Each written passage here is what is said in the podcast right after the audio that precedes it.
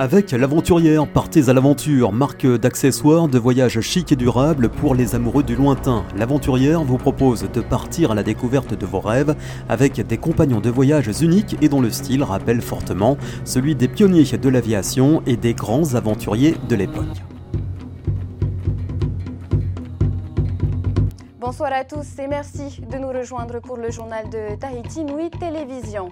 Elles sont six, originaires du sud de la France et d'Espagne. Elles s'appellent Alexandra, Emmanuel, Itziar, Marie, Margot et Stéphanie. Elles sont arrivées samedi le 25 mars en Polynésie française. Elles ont parcouru 8000 km en paddleboard depuis leur départ du Pérou en janvier dernier. Un défi sportif et caritatif au profit des enfants atteints de cancer.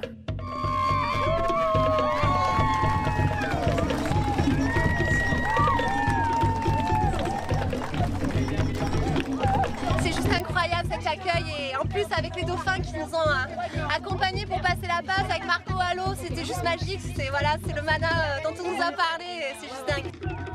Les Sirameuses ont donc traversé le Pacifique en 80 jours, un record inscrit au Guinness Book. Elles se sont relayées jour et nuit pour réaliser chaque jour l'équivalent d'un marathon.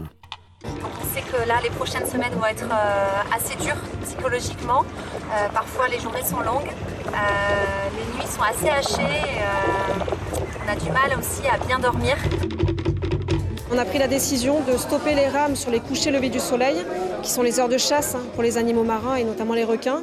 Et on a euh, un renforcement de la sécurité sur la rame de nuit avec les rameuses aussi qui vont surveiller et qui vont faire des quarts, qui vont surveiller la, rameuse à l'eau. Après 80 jours avancés, à la force des bras, à tour de rôle, toutes les heures, les Waterwomen, landaises et espagnoles, n'attendaient qu'une chose, remettre les pieds sur la terre ferme, un véritable moment d'émotion.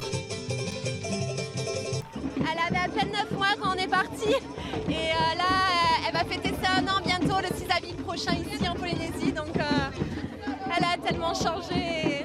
Elle, est trop belle. Dès que la moitié a été passée, ça a été un moment d'euphorie, puis en suivant, un moment de difficulté mais elles n'ont jamais, jamais craqué, elles se sont toutes serrées les coudes à tour de rôle et ça n'a jamais flanché. De voir qu'elle a accompli ça avec, avec son équipe de, de filles, c'est extraordinaire.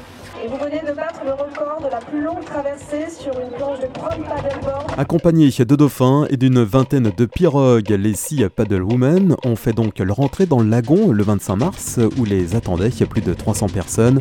Ça y est, on est arrivé, l'accueil était juste dingue, s'est exclamé l'une d'entre elles. Ce défi, c'est un record établi. Grâce au trajet réalisé depuis Lima, ce sont aussi 96 millions de francs qui ont été récoltés. 60% serviront à financer des actions solidaires. Le sport nous apporte beaucoup de choses pour nous battre contre la maladie. La persévérance, l'abnégation, avoir un objectif, l'endurance mentale aussi, parce que les deux, c'est les parcours de soins dans la maladie sont très longs, semés d'embûches, comme l'océan Pacifique. Donc euh, il y a beaucoup de similitudes avec cette traversée et la maladie. Après avoir soufflé 24 heures, l'expédition Cap Optimiste rencontrera les populations et les scolaires de Tahiti et Moorea en début de semaine. Une visite au centre hospitalier du Taoné est prévue mardi.